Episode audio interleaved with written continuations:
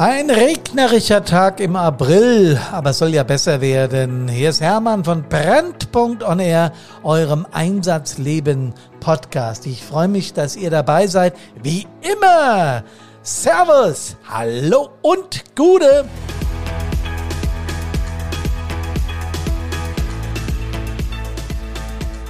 Hundertdreiundachtzig.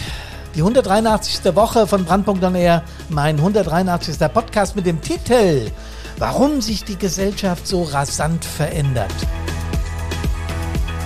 Und warum manche Feuerwehrmenschen nicht mehr mitkommen.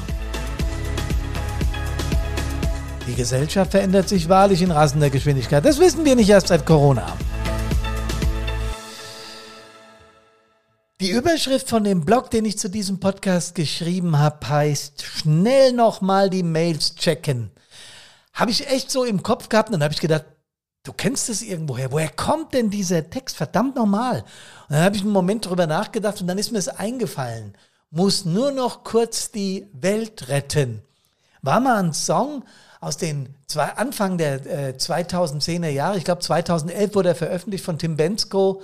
Äh, der hat mir damals schon sehr gut gefallen. Er muss nur noch kurz die Welt retten, könnt ihr euch erinnern, ja? Und der hat so ein bisschen ausgesagt, dass alles hektischer geworden ist äh, dass die Gesellschaft sich verändert und dass er ständig unter Druck ist und irgendwas machen muss. Ähm, da gibt's diese, die, diesen Refrain, diesen Chorus, die Textzeile muss nur noch kurz die Welt retten. Danach fliege ich zu dir noch 148 Mails checken. Wer weiß, was mir dann noch passiert, denn es passiert so viel. Und das trifft in etwa den Kern von dem, was ich eigentlich heute hier mit euch besprechen möchte. Es war in meinem Kopf, obwohl ich gar nicht mehr an dieses Lied gedacht habe, aber als ich die Zeile schnell nochmal die Mails checken geschrieben habe, dachte ich, ja, genau das ist es. Wenn ich sonntags für uns zum Brötchen holen gehe, das habe ich schon mal erzählt, dann äh, stehe ich beim Bäcker halt an, wie man das halt so sonntags früh macht. Da stehen meistens die Kerle rum, die für die Familie die, die Brötchen, die Sonntagsbrötchen holen. Und da sind so 10, 15 Leute vor mir bei meinem Lieblingsbäcker, beim Bäcker meiner Wahl. Und die stehen alle natürlich in einer Reihe und jetzt in der Corona-Krise standen sie da alle noch mit Maske, mit entsprechendem Abstand. Und wenn ich da so mit meinem Auto angefahren komme und parke da auf dem Riesenparkplatz eines Discounters, wo dann noch der Bäcker ist, da kam ich mir oft vor wie in Zombieland. Warum? Da standen 10, 15 Männchen in einer Schlange, anderthalb Meter Abstand, den rechten Arm oben. Nein, nicht so, wie, wie ihr jetzt denkt, das meine ich nicht, sondern auf einen kleinen Kasten starren, der so 10 Zentimeter hoch und 4, 5 Zentimeter breit ist oder 6. Also das Handy, ne, das Smartphone. Entweder starren sie drauf oder sie tippen drauf rum. Klar, der eine hat es links in der Hand, weil er Linkshänder ist, der andere rechts, weil er Rechtshänder ist. Äh, aber es sieht sehr merkwürdig aus, weil die meisten dieser Menschen, die da stehen, haben das wirklich. Das ist genauso läuft es. Und wenn ich dann in der Reihe stehe und dann noch so 10 Minuten, 15 Minuten zu warten habe, dann mache ich ja genauso. Mal schnell die Mails checken, mal kurz auf WhatsApp gucken oder was ist sonst so los auf Facebook oder auf Insta oder auf LinkedIn oder auf Twitter oder oder oder oder oder. Wenn du so ein Bild fotografieren würdest und könntest in der Zeit zurückreisen, sagen wir mal in das Jahr 1980, ja, ja, ich weiß, für die ganz Jungen von euch ist das ewig her, aber jetzt für mich so in meinem Alter ist es gar nicht so lange her, denn da war ich bereits 19 Jahre alt in, dieser, in, in diesem Jahr 1980. Aber da gab es eben keine Smartphones, die, äh, wo du Bilder gucken konntest oder sowas. Da gab es nur Telefon und ich glaube, wenn ich mich jetzt recht erinnere, gab es da nicht mal Handys zu der Zeit. Das heißt, du musstest noch nach Hause, wenn du telefonieren wolltest. Das kann man sich heute überhaupt nicht mehr vorstellen. Ne? So, aber wenn du jemanden aus dieser Zeit, wenn du Zeitreisen könntest, dieses Bild zeigen würdest, wir sagen, guck mal, ist aus der Zukunft. Was machen die denn da? Und da wird der bestimmt sagen, oder die, naja, das sind irgendwelche Aliens. Ne? Was, was haben die denn alle da in der Hand und wo, warum gucken die da alle drauf? Komisch, ja. Es würde überhaupt niemand verstehen, nur 40 Jahre zurückgedacht, würde niemand verstehen, was wir heute machen. Und da behaupten Menschen in Talkshows oder von der Politik oder von gesellschaftlichen Schichten, sie könnten die Zukunft voraussagen. Ich halte das für völligen Bullshit, weil ähm, 1980 konnte niemand voraussehen, dass die Menschen im Jahr 2020 oder 22 in irgendwelche kleinen Kästen starren und da Nachrichten verschicken, ohne dass da ein Kabel dran ist. Ja, so schnell geht es und so schnell verändert sich unsere Gesellschaft. Und das ist das, worauf ich raus möchte. Warum sich diese Gesellschaft so rasant verändert. Warum ist ja, äh, naja, sagen wir mal, im weitestgehenden Sinne der Digitalisierung geschuldet. Ne? Ähm, wir haben momentan ein paar Fragen zu beantworten, zum Beispiel autonomes Fahren. Ist mir hier letzt untergekommen, habe ich einen Bericht drüber gelesen, ich weiß gar nicht mehr in welchem Medium, ist auch völlig Banane. Autonomes Fahren, das heißt, ohne dass wir da noch eingreifen, sollen sich Fahrzeuge, egal welche Art, fortbewegen. Klar, im, im, im Zugbereich oder in, in anderen Bereichen funktioniert das schon. Ähm, Autopilot, so, die, diese Geschichten. Aber komplett autonom, da muss, das muss man sich mal reinziehen, was da alles möglich ist. Ne? Künstliche Intelligenz, Verwendung von äh, Sensoren in Geräten des täglichen Lebens, was da alles geht und was uns da in Zukunft erwartet und was das was überhaupt diese erfolgreiche Digitalisierung für Auswirkungen auf uns Einzelne oder auf die gesamte Gesellschaft hat, das ist ja noch überhaupt nicht messbar.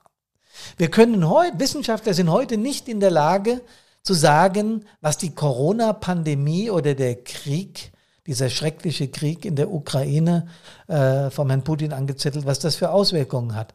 Das wissen wir erst in ein paar Jahren. Das kann man jetzt noch gar nicht abschätzen. Und selbst wenn die Wissenschaftler, äh, die besten Wissenschaftler der Welt zusammenkämen und würden darüber philosophieren, würden die eine Grundidee davon bekommen. Aber welche Auswirkungen genau das auf unsere Gesellschaft hat, was diese Transformationen mit uns machen, ob das eine Chance ist, ob das eine Bedrohung ist. Klar, der Krieg ist eh eine Bedrohung, aber ich meine jetzt mehr die Digitalisierung.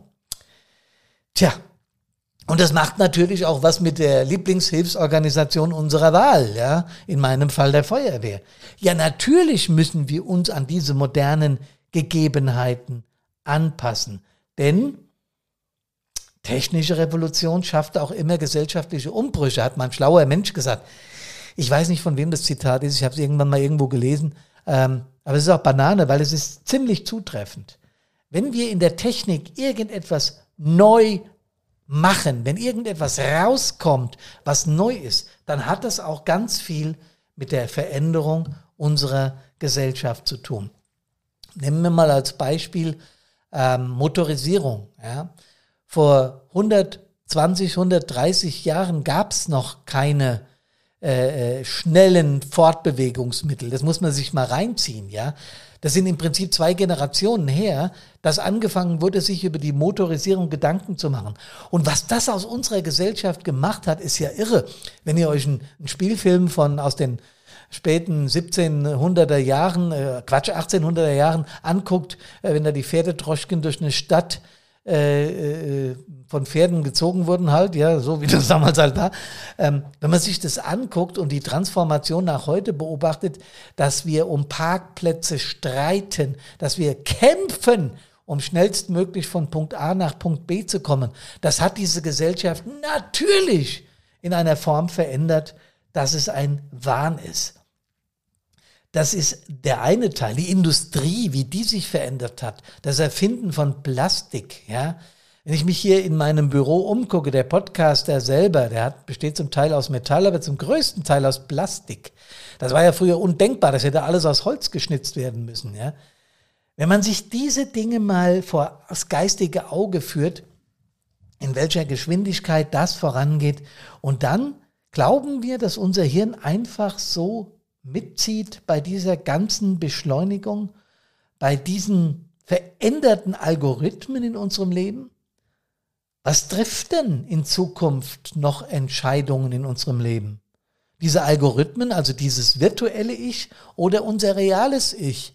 Ja klar würden wir dazu neigen, wenn wir jetzt das äh, kurz betrachten, selbstverständlich unser reales Ich, also unsere Gedanken, ich erzähle ja in meinen Webinaren, Workshops und Vorträgen immer und immer wieder, dass unser Hirn, diese Ratio-Geschichte, ja nur einen bedingten Einfluss auf das hat, was wir tun, dass ganz viel über unsere Filter läuft, also über das, was wir gar nicht so recht beeinflussen können, was durch Erziehung, durch Genese, durch die äh, Genetik, die uns unsere Eltern, Großeltern und Urgroßeltern mitgegeben haben, was das ausmacht.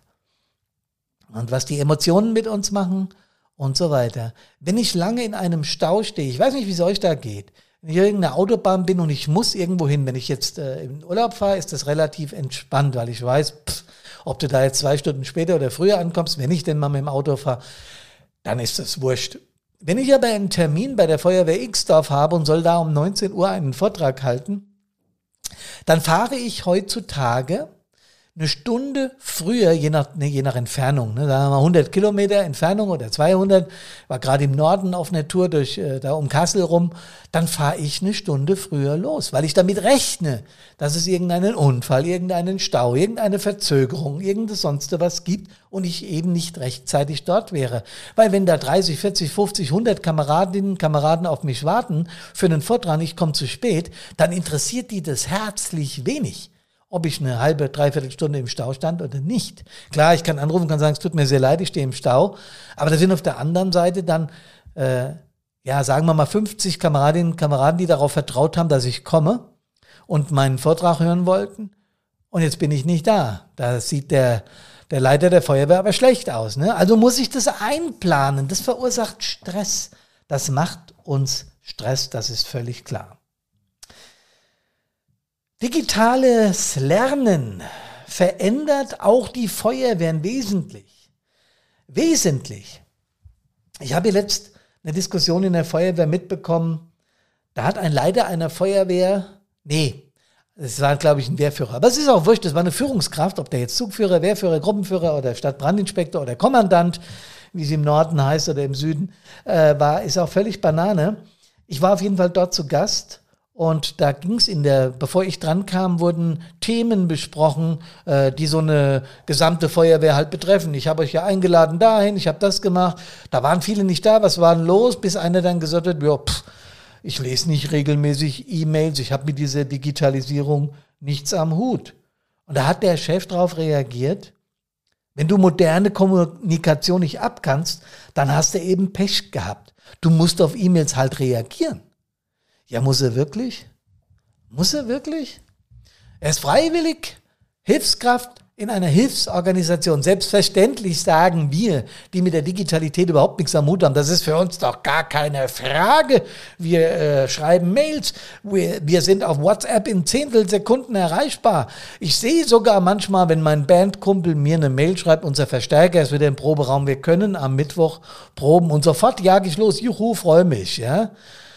Das würde aber überhaupt nichts ausmachen, wenn das äh, eine Stunde später dort ankäme. Und im Übrigen, unsere Vor-, Vor-, Vorgeneration hatte solche Mittel überhaupt nicht und kam trotzdem zurecht.